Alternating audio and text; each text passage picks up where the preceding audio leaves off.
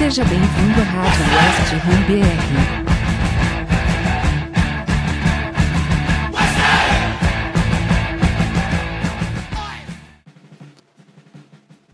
Rádio West Ham BR 23. Olá, Hammer. Eu sou o Lucas, jornalista e torcedor do West Ham. Estamos aqui para principalmente falar de Eurocopa. Competição que acabou de acabar, né? Teve a Itália campeã nesse final de semana. Tivemos jogadores do West Ham indo longe nessa competição e vamos fazer uma breve análise aqui do desempenho deles. Bom, tínhamos cinco jogadores convocados para a competição. O Fabianski, para frescar nossa memória, foi o goleiro reserva da Polônia, não, não entrou, não participou de nenhum minuto. E a Polônia foi eliminada na fase de grupos, acabou sendo aí sem destaque. Mas a dupla da República Tcheca e o capitão da Ucrânia foram longe, acredito que até além do que a gente esperava para eles. A República Tcheca se classificou no grupo enjoado, eliminou a Holanda numa vitória épica nas oitavas e encerrou a participação nas quartas quando foi eliminada pela, pela boa seleção da Dinamarca, que foi longe também. E a dupla Solcheck e Kofal fizeram bons jogos, inclusive com o nosso lateral dando algumas assistências, tendo uma boa média de, de nota nos jogos. Foi um bom destaque. É, e já o Yarmolenko com a seleção da Ucrânia foi um cara que se valorizou na competição, né? Tava muito embaixo aqui no Oeste, um pouco jogava, um jogador caro que conseguiu ter boas atuações, teve aquele golaço na fase de grupos e participou também até as quartas de final quando a Ucrânia foi eliminada justamente para a Inglaterra. Isso mesmo, a Inglaterra de Declan Rice foi longe, viu? Chegou na final. É, os ingleses foram os finalistas da competição ao lado da Itália. Perderam nos pênaltis, mas foi uma bela Euro do Rice, né, Fernando? queria que você falasse um pouquinho dele, principalmente desse jogo final que está muito fresco na nossa memória, né? A gente viu que, que ele sentiu muito a derrota, mas teve uma atuação incrível, ao meu ver. É, na minha opinião, ele estava tendo o jogo da carreira dele até um momento ali em que ele participou. Acho que foi substituído injustamente, uma substituição que deu errado, deu o que falar negativamente, mas o ponto positivo fica para ele nessa Euro, né, Fernando? Boa noite aí, pessoal. Boa noite, Lucas. Boa noite você que está escutando o podcast. Mas aí você que está escutando é bom dia, boa tarde, boa noite ou boa madrugada. Cara, eu não acompanhei muito da Euro, mas afinal com certeza eu assisti e aquela imagem do, do Declan Rice chorando é de partir o coração. Eu nem, nem gosto muito da seleção inglesa, queria que perdesse, mas aí eu lembro do Declan Rice, o tanto que ele é ídolo e, pô, aquele, a derrota ele sentiu muito, muito, muito, porque justamente como você falou, que partida, que partida maravilhosa. A gente que acompanha e sofre pelo West, a gente sabe de tudo que ele é capaz, então não nos surpreendemos muito. Mas pro pessoal que não acompanha muito o West, do, do Declan Rice, compreendeu porque que partidaça, o jeito a classe dele, o jeito que ele domina o campo, joga muita bola. E eu não entendi porque ele virou o batedor de pênalti do West junto com o Lingard ali, depois que o Mark Noble foi pro banco. E eu achei, beleza, o jogo tá empatando, então tira o Calvin Phillips e deixa ele em campo, mas não foi o que aconteceu, ele foi pro foi pro banco, foi substituído e com certeza não erraria. Mas o que eu gostei dessa Euro, mesmo não acompanhando muito, é saber que nossos jogadores saíram com um saldo muito positivo, né? Declan Rice, principalmente pela final. Fabianski acabou não entrando em campo, então não muda nada. Mas a dupla da, da República Tcheca, que fez uma campanha enorme para devido às comparações, né, pelo tamanho da República Tcheca. Já são dois jogadores que a gente ama muito, dois jogadores que a gente sabe de, todo, de toda a qualidade, mas também é, conseguiu mostrar para o mundo de tudo que jogam, se valorizaram muito. E o Yarmolenko, que um dos maiores salários do West Ham, um jogador que aqui não faz por onde, mas ali na Ucrânia meteu um golaço, fez outras partidas boas. Vi por cima e espero que consiga achar um rumo. E espero que saia em breve do, do West Ham, mas é aquilo, né? Se sair o Yarmolenko, não, a gente não tem muita esperança de chegar ninguém. Então, às vezes, eu não sei se é melhor ter o Yarmolenko no banco e ter o ódio de saber que um dia ele joga, ou não ter o Yarmolenko no banco e, sei lá, jogar o, alguém jogar 60 partidas na temporada ou subir alguém nas pressas. Realmente eu não sei, elenco curto é complicado, mas espero que você tenha acabado sua passagem aqui, Armolenco, faça as malas e parabéns pela Euro. É, coisas que, que o Ham proporciona pra gente, né? É impressionante a instituição Yarmolenko com a camisa da Ucrânia. Ele é uma, é uma outra pessoa, é um outro, outro atleta. Ele ele realmente é, é, um jogador muito superior do que, do que ele é nos clubes onde ele passa, tanto no Borussia quanto no, no West Ham. Ele é um jogador muito instável, com muitos problemas físicos, mas na Ucrânia é o cara, né? Conseguiu participar de muitas ações ofensivas, diretamente de muitos gols, mas é. Mas participou muito ativamente da nossa folha salarial também, e é o que o Fernando falou. É, é, é o que proporciona pra gente essa questão de elenco curto, mas valorizamos esses jogadores, né? Queria ouvir de você, Leandro, o que você achou dessa Euro, o que você achou do, do Solchek, do Kufal, que foram bem pela, pela República Tcheca, essa, essa questão do Rice, que fez, foi titular em todos os jogos, mas acabou saindo nessa final antes do que deveria sair, acho que até consenso entre todos nós isso. E, e também essa questão do Yarmolenko, um cara que se valorizou muito, mas tem um salário muito caro. Você manteria por causa da Euro, daria uma segunda chance, ou você acha melhor negociar? Qual a sua opinião? Salve Lucas, salve pessoal, tranquilo. Cara, não vou mentir para você não, vi muitos pontos positivos nessa Euro. Vou começar sinalizando aqui o negativo. Vai tomar no cu Southgate, que me fez perder muito dinheiro nessa maldita final. Apostei um dinheiro na Inglaterra, vai lá o animal e dá o título para a Itália. Então deixo aqui minha nota de repúdio, não só pelo campeonato horroroso que ele fez, que na minha concepção Southgate fez de tudo para perder, o elenco conseguiu corrigir as merdas dele, mas chega na final desgraçado me faz perder um dinheiro, então vai tomar no cu Southgate. Cara, sobre os nossos atletas, as partidas feitas por Susek Kufal dispensam comentários. Porra, monstros, monstros. Acho que, se não me falha a memória, o Kufal deu duas assistências. Saiu como melhor em campo da, da seleção uma ou duas vezes, na minha concepção. Jogadoraço. Susek dispensa comentários. Foi oficializado agora como capitão, então acho que explica bem o que ele fez e vem fazendo, né? Já tem um tempo. E gostei de algumas peças dessa, dessa seleção tcheca, hein, cara. Não vou mentir, não. O próprio Patrick Schick, o camisa 10 deles, muito bom jogador. Também tem outros jogadores que eu já cheguei a sinalizar no grupo, não só da, da seleção tcheca, mas de outras seleções de menor expressão também, mas que valia a pena o investimento nessa janela de transferências. Vamos ver, né, cara? Vamos ver. É, sobre o Rice é muito complicado ele ter feito uma Euro tão boa, porque vai aumentar o assédio dele com os outros clubes da Europa. Enquanto estava só na Inglaterra, vamos dizer que estava bom. Mas agora eu acho que vão chegar propostas de fora sim. Jogou bastante, fez um puta campeonato. E foi o Rice que a gente conhece, né, cara? Sobre o Yarmolenko, eu gostei dele ter feito um bom campeonato, por quê? Todo mundo sabe que acho que o tempo de, de casa dele no Ham já, foi, o prazo de validade já bateu. Então ele ter feito um bom campeonato pode gerar alguma, alguma proposta boa para venda, né, cara? Ele realmente jogou muito bem, foi um dos destaques da seleção ucraniana. E isso pode abrir portas para ele no mercado. Ele, como o Lucas já citou, ele tem um salário muito alto, então a gente ter algum retorno financeiro nessa transação é interessante pra gente. Ele tá, se não me falha na memória, no último ano de contrato. Então é a hora da gente fazer dinheiro nele. Não, não tem mais condições, não tem mais ambiente para ele ficar no West E como muito bem o Lucas falou também, na, na seleção ele é outro jogador, cara. Lembra o Vargas, o chileno, que nos clubes não joga nada, mas é um leão na seleção. Espero que a gente consiga fazer algum retorno financeiro, porque não, não tem mais espaço para ele no West. Mesmo com o elenco enxuto, ele não é um jogador que nós olhamos no banco e vemos algum tipo de solução sair dele. Nossa, é verdade, cara. Eu também não tenho essa confiança no Armolenko pra ser um jogador de elenco. E acho que é muito caro para isso também. É...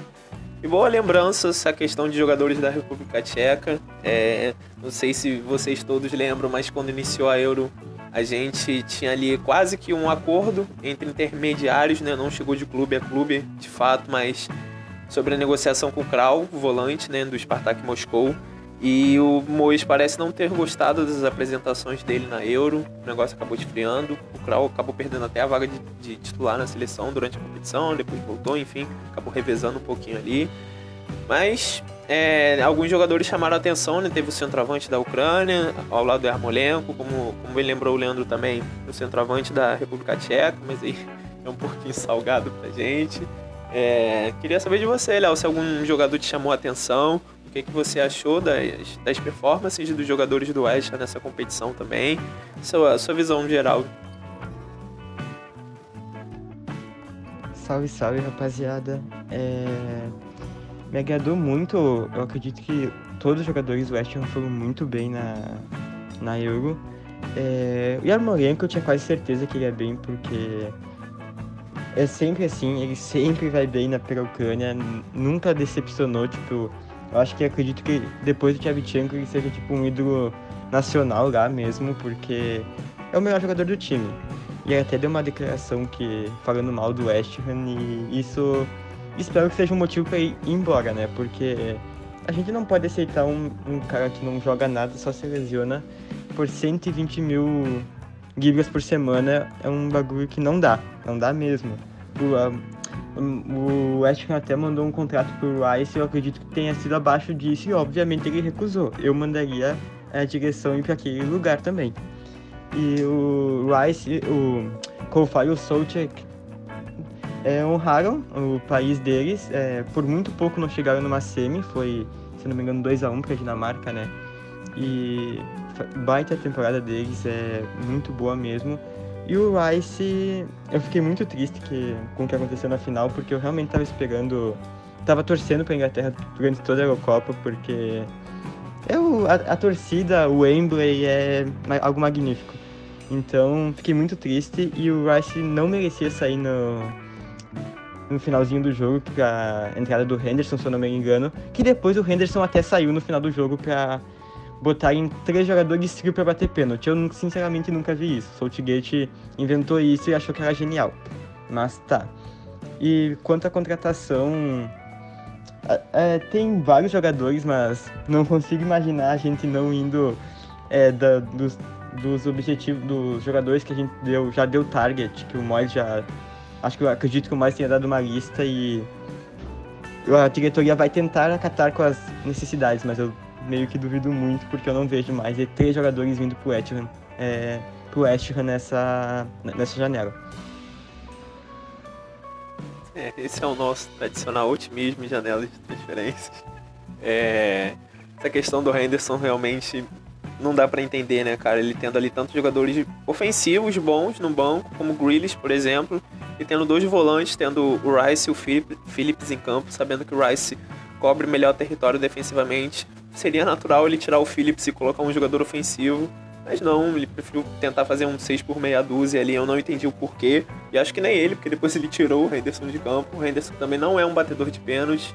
Como o Fernando lembrou, o Rice começou a assumir essa característica agora no West Ham. Poderia ser uma opção ali, caso o jogo seguisse empatado, como seguiu. Mas, grande Saltgate, né? É, agora falando um pouquinho de West Ham, a gente iniciou a nossa pré-temporada. Nosso primeiro amistoso foi com o Dundee e empatamos por 2 a 2 é... Jogo de, em um estágio muito inicial ainda, de preparação, mas deu pra gente fazer algumas observações dentro dessa partida. É... O Bowen foi muito bem. Vale lembrar que a gente que a gente está sem esses jogadores da Euro ainda, sem, sem boa parte do elenco. É, temos alguns jogadores da base ali integrando para poder dar uma numeração maior, minutagem para esse pessoal. E já a equipe do Dundee já estava iniciando um processo de, de preparação para a temporada que já vai começar agora, para eles começa um pouquinho mais cedo. Então já são equipes que estão em estágios diferentes, então isso pesa um pouquinho também fisicamente. Mas como eu falei, o Bowen foi muito bem, marcou um gol de pênalti que ele mesmo sofreu, é, deu assistência cobrando escanteio. E o jovem defensor, Baptiste, marcou o outro gol. E entre, entre os jovens me chamou muita atenção as atuações do Alves na zaga, é, o brasileiro barra dinamarquês Alves ali que não teve oportunidade no profissional ainda, mas vem performando ali no sub-23 e agora tendo essa chance na pré-temporada. Acho que é um nome pra gente ficar de olho. O Roland é, na ponta, é um jogador que a gente até citou na, na, na, edição passada do nosso podcast, né, que é um cara que está na base há muito tempo, tendo problema com lesões e tudo mais, não conseguia quebrar essa barreira do, do sub-23 profissional fez um bom amistoso também. É, e as opções que entraram no segundo tempo que me chamaram a atenção foram o Aless na lateral, um jogador que tem parece ter muito futuro. O volante aqui, o A, que veio do Chelsea, né, como contratação para o Sub-23. Acho que, que ele entrou bem, me chamou um pouquinho de atenção também positivamente falando. E agora negativamente, na minha opinião, ficou Fredericks, não muita novidade, mas não gostei muito da atuação dele. E também, infelizmente, do jovem goleiro, o Trot. Acho que, ao meu ver, deu uma bobeirinha ali no primeiro gol do adversário. Você deu um escanteio por falta de habilidade ali com os pés e certo nervosismo ao receber um recuo. Acho que mandou mal e saiu com pontos negativos desse jogo, infelizmente. É... A gente está gravando essa edição aqui na segunda-feira, ou seja, amanhã, na terça-feira. Hoje você está escutando isso na terça-feira. A gente tem dois amistosos e é uma prática que a gente já fez na temporada passada de, de dividir o elenco em dois para participar de dois partidos ao mesmo tempo, a comissão técnica também. E a gente vai enfrentar o Leighton Orient e o Northampton Town, ambos os jogos às três da tarde. E na outra semana a gente vai enfrentar o Reading e o Celtic da Escócia.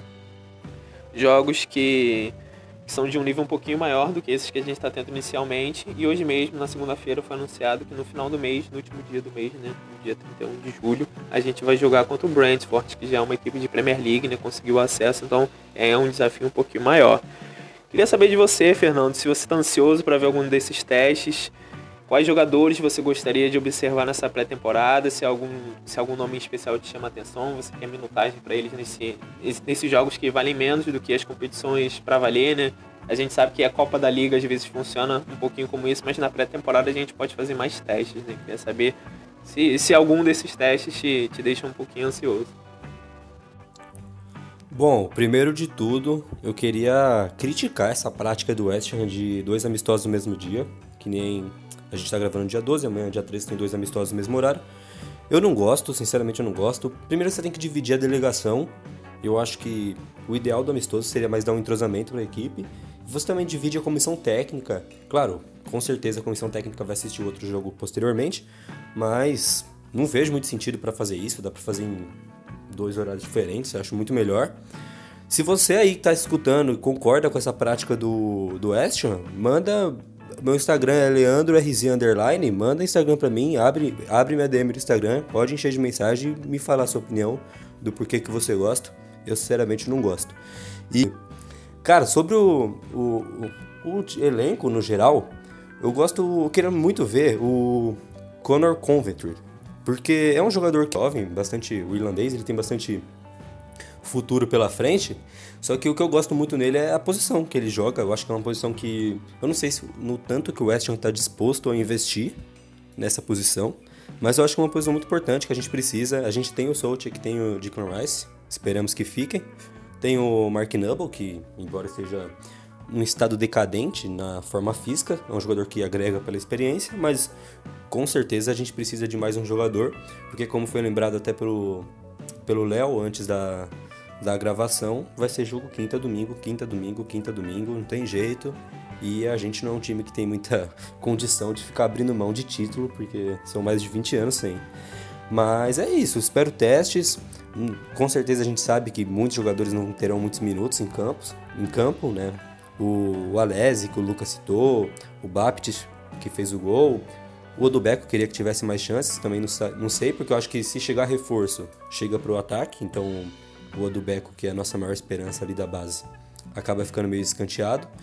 Mas e também o, o Frederic Alves, né? Que eu boto muita fé nele também, pelo mesmo motivo do Confit, de ser uma posição que a gente precisa muito. Mas é isso, eu não gosto muito de amistoso, eu não acho que indica muita coisa, mas com certeza por ser meu time eu vou ficar de olho. E espero que a gente consiga rodar bastante o elenco e descobrir que nosso elenco é realmente muito curto e é meio preocupante.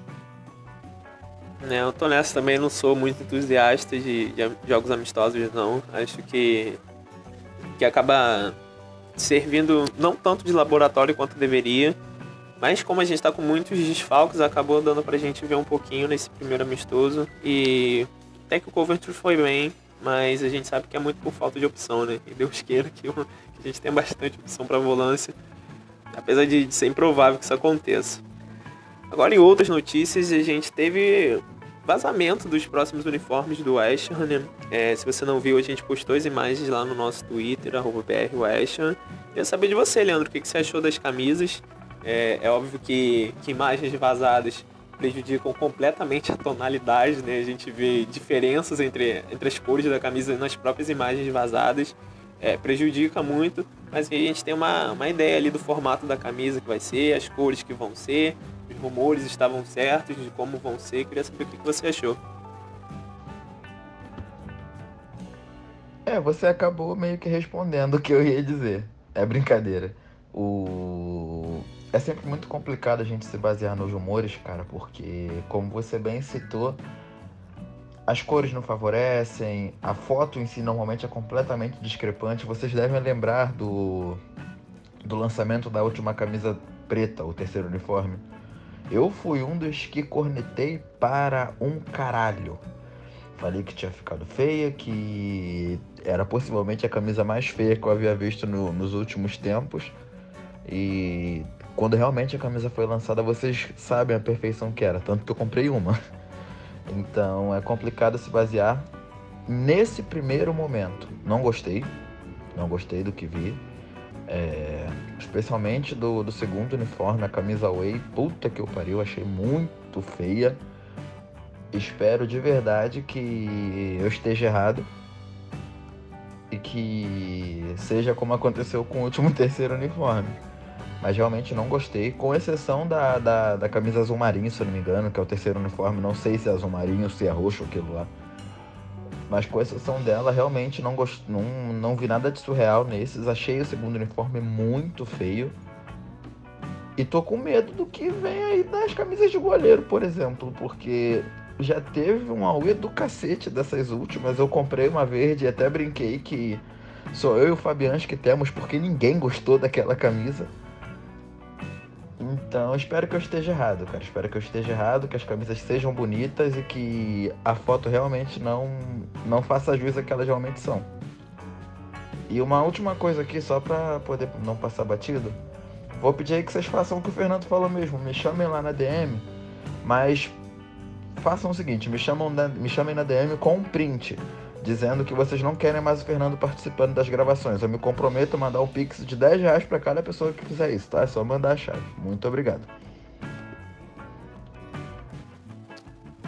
Um carinho aí entre os nossos integrantes.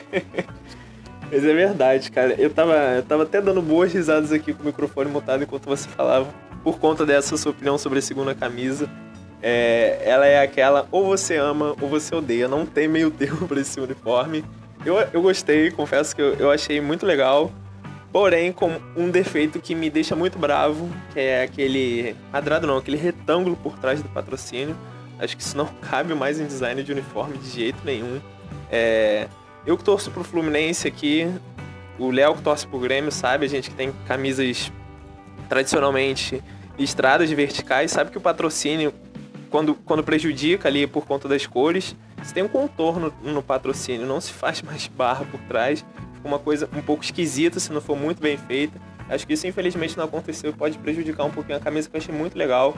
Eu gosto dessa, dessa pegada que a Umbro tem de homenagear uniformes anteriores. Se eu não me engano, essa, essa Way é de 91, 92, por aí. Do começo da década de 90, já a camisa 1 e a 3 é mais pro final da década de 90.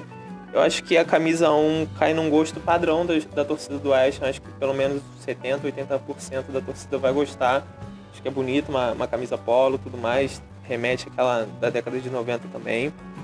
Já a camisa 3, eu acho que é aquela que o público padrão todo gosta, né? Acho que pode até um pouquinho da, da torcida do West. É aquela camisa escura, mais bonita e, e acaba caindo num gosto mais geral. Mas vamos aguardar as fotos oficiais pra gente ter uma, uma opinião mais, mais embasada, né? Porque realmente prejudica um pouquinho a tonalidade das fotos. Fotos vazadas não favorecem nada e como bem lembrou o Leandro, aquela camisa preta na foto vazada era assustadora e a gente viu que na verdade era uma camisa muito bonita. E agora uma breve passada aqui pelas notícias de transferências, não que a gente tenha muitas, né, mas vamos lá. É, no feminino, finalmente chegaram reforços após tantas saídas, né, lembrando que a gente negociou em definitivo a Alicia Lehmann para o Aston Villa, ela que retornou de empréstimo do Everton e agora vai embora de vez. A Cho fica de vez no Tottenham também. As nossas grandes jogadoras de meio campo, a Van Egmond está de saída. A Kenza Dali foi anunciada pelo Everton, infelizmente. Mas chegou uma versátil volante chamada Wayne Days. É, acho que, que ela pode, pode acrescentar ao trabalho do, do Oli Hader, porque foi uma jogadora que já trabalhou com ele anteriormente. Acho que que por conta do, da, da falta de quantidade de material humano, jogadores que conseguem cobrir mais de uma posição são muito bem-vindas e, e a Winnie é uma dessas. E também chegou uma jogadora para uma função um pouquinho mais à frente, é, a jovem jogadora, aliás, bem jovem mesmo, do setor ali da Kansas Dali, que infelizmente foi pro Everton, a Mel Phillips. Ela foi revelada pelo Arsenal, estreou lá com apenas 16 anos, estava na, na, segunda divisão da Inglaterra e chega agora para reforçar o West Ham, uma aposta aí pro setor criativo do time. E no ataque, pelo menos no feminino, agora temos uma camisa 9, né? A, a Marta Thomas foi liberada, saiu, não renovou o contrato, a centroavante da temporada passada. E quem vai ser a nossa camisa 9 vai ser a Cláudia Walker. Ela veio do Birmingham. Então é uma, uma nova aposta aí para o setor ofensivo do West Ham que pouco fazia gol na temporada passada. Então a gente está tentando dar uma renovada para ver se consegue consertar. Já no masculino, ainda não chegou ninguém, mas os rumores mais fortes desses, últimos dias, né? é, são sobre a iminente saída do Felipe Anderson para Lazio. Acho que a própria Lazio postou e teve que apagar lá uma notícia sobre o retorno dele. É, é questão de tempo, de ajuste de, de, exame médico, essas coisas mesmo. O Felipe para a Itália, tem essa questão de, de, viajar durante a pandemia, é um pouco mais complicado. É, ele que inclusive o Felipe teve no banco desse, desse último amistoso que a gente citou anteriormente sequer entrou, pouco, nem participou do aquecimento, ficou lá, tem uma foto dele que, que mostrou pouquíssima animação, está ali acompanhando, mas é um jogador que, que a gente tomou um prejuízo, é, acho que é nítido isso. Os rumores indicam que a gente está negociando ele por um, um valor, abre aspas, fictício, né? Porque é um valor de 3, 3 milhões de, de euros e, um, e uns quebradinhos, mas esse valor é justamente para cobrir a última parcela que a gente tinha que pagar para a Lazio sobre ele, ou seja, é um, eu fiz que eu te pago para você quitar a dívida que eu tenho com você e não passa além disso.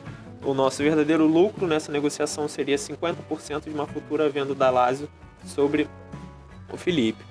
Dificilmente ele vai ser vendido, a não ser que ele arrebente lá na Lazio e, vá para, para um outro centro maior a gente sabe que é bem provável disso acontecer, né? Ele está firmando um contrato longo e deve ficar lá por algum bom tempo. E também o outro rumor é a possibilidade da chegada do goleiro Arreolar do PSG, é, que ele, te, ele esteve no Furro na temporada passada, né? Eu queria saber de você, Léo, o que você acha dessas duas possibilidades de negócio. É, provavelmente amanhã a gente vai ter uma atualização sobre o nosso cenário de transferências. Né? A gente sabe que a nossa melhor fonte é o X e, e o podcast dele deve sair amanhã, um podcast novo. É, como o pessoal lá estava tão focado na Euro, deu uma diminuída nesses rumores, mas a gente teve essas atualizações sobre o Felipe e sobre essa posição de goleiro que a gente pode estar tentando um empréstimo. Queria saber o que você acha. Bom, é, quanto ao Felipe, eu acho que, considerando que a gente vai ter Europa League, é, Premier League, mais as Copas, eu acho que é um, uma, uma coisa muito errada a gente vender o Felipe Anderson, até porque a gente não tem elenco, tá ligado? Não tem elenco, não tem.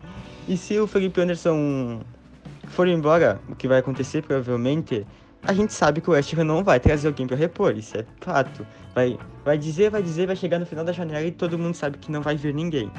E aí vai ter que botar alguém da base, vai ter que. E não acredito que alguém da base vai ajudar tanto desse jeito para um jogo de Premier League ou Europa League, não, o que for. E vai ferrar bastante gente. E quanto a e quanto a 50% da venda dele, obviamente ele não vai dar lucro nenhum, porque eu acredito que vai acabar o contrato dele com a Lazio, ou ele vai para a China, ou vai voltar para o futebol brasileiro. Uma possível volta para o Santos, acredito eu, que possa ser bem possível. É... E quanto a Leorá, é... com a chegada do Donnarumma, é, vai ter Donnarumma e Keylor Navas. Obviamente ele não vai ter nenhuma chance de jogar no PSG. E como ele já declarou que gostou de morar em Londres e pro Fulham ele não vai porque o Fulham foi rebaixado, é, eu acredito que a gente tem uma boa chance de contratar ele, até porque os outros que a gente teria para disputar é o Crystal Palace. É, o Crystal Palace já tem um goleiro muito bom que é o Guaita. E o. Acho que não tem mais nenhum agora, né? Se tiver um. Se tiver um time pra, tipo, tirando o Arsenal, o Tottenham, esse daí pra disputar com a gente, eu me esqueci. E é isso. Eu acredito que a chance é muito grande, mas eu não vejo o West Ham fazendo negócio tirando do empréstimo. Não vejo mesmo. Eu não sei se o PSG está disposto a emprestar para a gente. Pois é, cara, eu também não vejo o Ham comprando é, o passe do Ariel lá. Acho que seria só uma negociação por empréstimo e por experiência que a gente teve que seja um empréstimo com opção de compra, né? É, acabou de sair uma informação agora há pouco mesmo no L'Equipe que, que acabou afirmando sobre todas essas especulações sobre a sobre essa situação da gente estar tá tentando um empréstimo com opção de compra e tudo mais, e a gente deve ter atualizações do X para saber se, se, essa história é real mesmo e tudo mais. Uma outra, uma outra notícia aqui que eu estou vendo agora do L'Equipe, o pessoal da, da OM Brasil acabou de postar do Olympique de Marseille, é, sobre o Kaletakar, aquele zagueiro croata que a gente já tentou na janela, quase veio pro West na janela passada, mas ele preferiu estar por jogar a, a, Champions League. Mas agora ele está perdendo espaço no Olympique de Marseille. É, o Olympique de Marseille contratou o Luan Pérez, brasileiro que jogava aqui no Santos, e, e o zagueiro Salibá também. Então tem, tem essa chance de, de liberarem o Kaletakar, um jogador que a gente já, já teve no radar por algum muito tempo e eles estão querendo vender segundo a equipe. Quem sabe pode ser uma, uma opção mais, mais em conta, que é o que a gente, que a gente costuma fazer nas, nas janelas, né?